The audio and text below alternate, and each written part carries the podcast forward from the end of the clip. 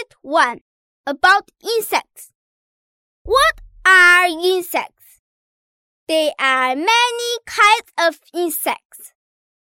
Insects look different, but insects have the same three parts. All insects have six legs, three body parts, and a skeleton. Insects have three legs on each side of the body. They have a skeleton outside of the body. Some insects have wings on the body. And some insects have antennas on the head.